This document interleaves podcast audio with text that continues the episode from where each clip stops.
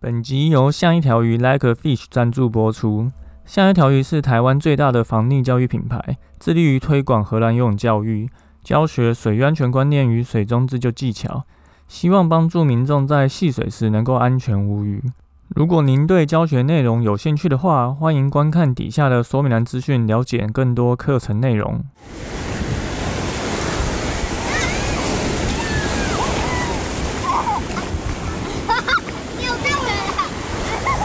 现在时间下午五点钟，海水浴场关闭，请尽速从水里上来，谢谢。大家好，你现在收听的是《救生日常》，我是焦哥，又来到本周的新闻报报啦。这个中央疫情流行指挥中心啊，不对，中央流行疫情指挥中心啊，指挥官陈时中宣布，四月二十二号起要完成第三季追加季接种。另外，进香团、旅游团、游泳池及健身房等场所也要求打满三剂才可以，就是在那边工作或是参加活动。这个是这两天的一个最新的一个防疫资讯吼。那焦哥看到这个资讯，真的是。百感交集啊！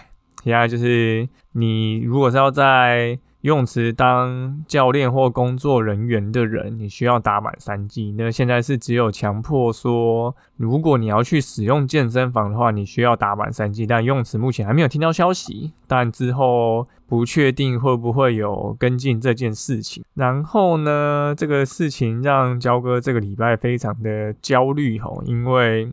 没想到去年夏天整个因因为疫情而消失，今年就又来一个清明年假后的一个大爆发，所以不知道会不会又让这个游泳池又关门吼。那你看，我们可以从过去案例你会发觉，其实。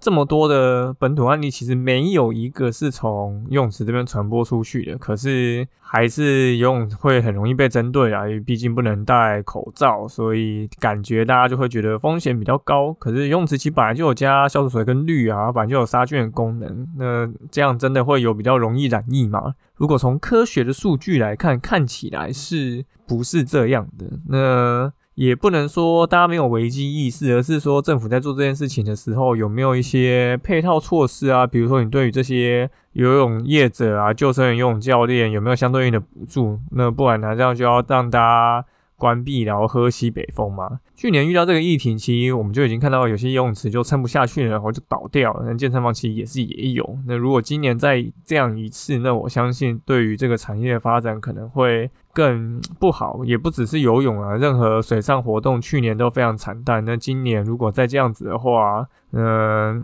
真的，我相信很多人可能就会离开这个行业。那这个当然也是焦哥非常不希望乐见的，因为你一定是要相对应的水上活动，游泳或是这些有蓬勃的发展，大家才会越来越注重水域安全这件事情。好。这个就是以上这周的一些 murmur 啊，所以这个真的是会造成大家蛮多的困扰，所以文本比较长。好。那一样来开始本周的新闻报报。本周一样有三件事情要跟大家说。第一件事情是开水联盟水上游行抗议东山河不合理的禁令。东山河，我相信没有去过的人大概也知道在哪里哦，就在宜兰。那这个是很多人会去的一个景点。那在四月十六号的时候，这个开水联盟，开水联盟就是开放水域联盟的简称哦。那他们用水上活动的。的方式去抗议，在这东山河上面划 SUP，那为什么这是一种抗议呢？因为东山河大部分的地区都是禁止划 SUP 的哦，也不是划 SUP，就是你禁止下水的意思的。那开水联盟会希望可以废除这个水域活动的申请制，而改成报备制。那县府这边也有一些。管制上的回应呢，说是为这个生态跟民众的安全考量。那这个就让焦哥觉得，哦，在台湾你要从事任何水上活动，真的都困难重重哦，因为政府的发展观光条例常常被。各地方政府自己去解读哦，所以就造成它反而让很多水上玩家去限制，没有办法下水。那你下水就是开罚，可能一到五万块的一个罚金。那我猜大概政府就是因为也不想要去产生这种各种潜藏的活动风险，所以只好封闭哦。可能我们可以去发现，如果你是为了生态跟民众安全考量，那应该是要在这个上面已经很多。人，然后去影响，导致他需要管制的，才需要去做考量啊。可能你会发觉，现在东山河上其实是空荡荡的一片呐，什么人都没有，也没有船，对啊，那你说这样需要总量管制，或是为了生态考量，感觉好像说不太过去。那东山河其实已经是一个相当平稳的水域了，吼，就非常适合发展水域活动。如果县府那边能把这边有一个良好的规划的话，那我相信会有一个不错的发展。那对政府来说，其实也会有相对应的营收。那焦哥之前就有提过啊，如果你看各种州，不管是冲浪、划独木舟、划 SUP，或是其他的玩家，其实这些玩家越多。当很多人在这边游泳戏水发生溺水状况的时候，这些玩家反而可以成为最近的一个救援单位，因为这些玩家都会有带着浮具嘛，他们有穿救生衣，有带着载具，有冲浪板，有独木舟，有 SUP，所以我们也常常在新闻上看到冲浪客协助救援溺水民众的案例，所以希望政府能够好好的。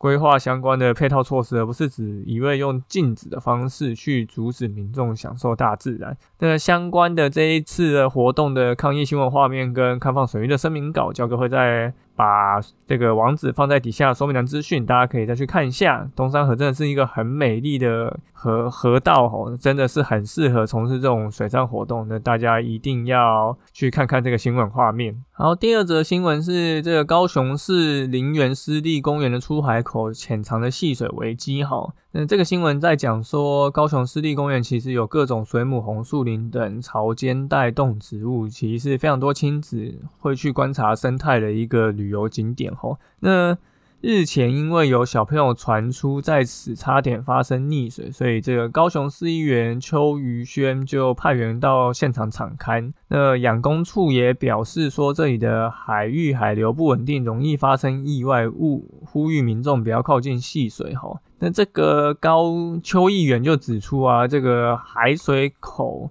的水道底下有暗流，水又深，看似平静的水域下都暗藏危机。所以就说这边你不知道沙子的状况，然后你不知道水的深浅，就看起来浅浅的，你马上踩下去可能就陷下去了。所以就有请相关局处设立警示告示牌，就是请宣导不要靠近。那焦哥看到这个新闻也是觉得非常的莫名其妙哦。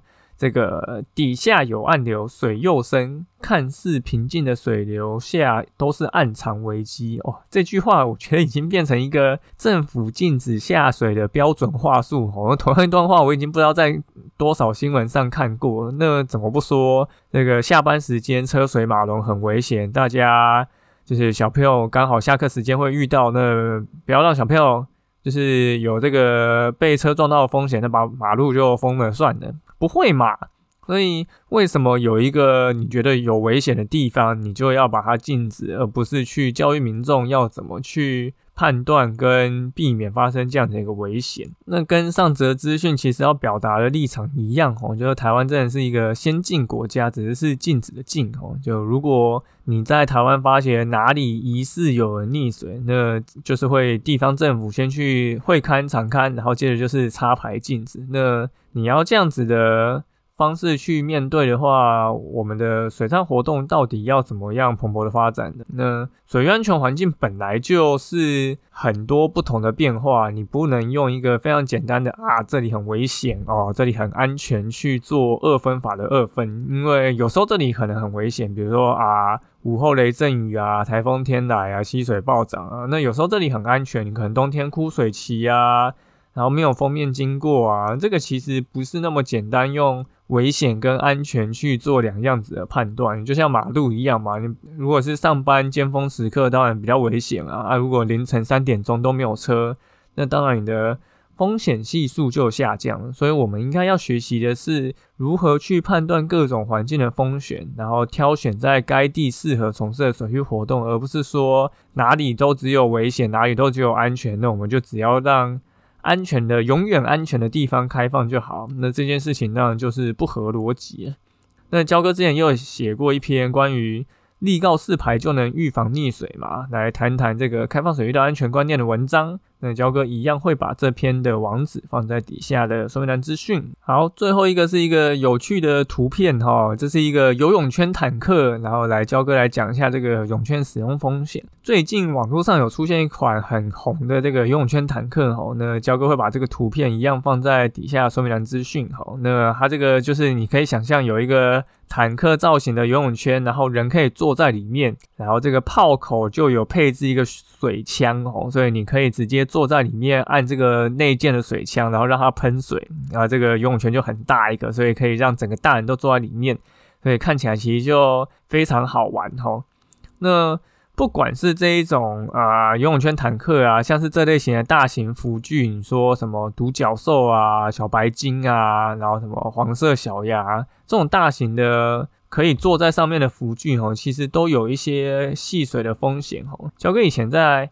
海边当救生员的时候，其实就很常看到一个状况，就是男生通常会拉着女生坐的这个充气玩具往这个深水处移动哦。那后来因为想要返回岸边的时候，就发觉水阻太强，没有办法移动。那男生通常又比女生高，所以通常男生没有办法用走的回来的水深，大概就是会到男生的胸口的部分。那这时候你要女生下水，可能就是几乎快要灭顶的一个深度哈。所以最后两个人就会。一起回不来，然后越飘越远。那水上意外其实就是这样这么产生的哦，就是很多人会太去依赖这些浮具载具，而导致你没有去判断这个环境的风险适不适合，然后就让自己处在一个很高风险的一个状况。像你可能在这个游泳圈里面，或许你不会马上有一个溺水意外，但你没有办法回到岸边，也是。会造成很多救难人员的困扰，而且你自己飘出去，我相信你大概也会非常的紧张，即便你在上面很安全。所以我们在使用这个游泳圈的时候啊，你不管是这种可以坐在上面的游泳圈，或是一般传统你只是中空型可以套在身上的游泳圈，当你趴在上面在水里面移动来移动去的时候，你根本就不会知道你现在在多深的一个水深，所以。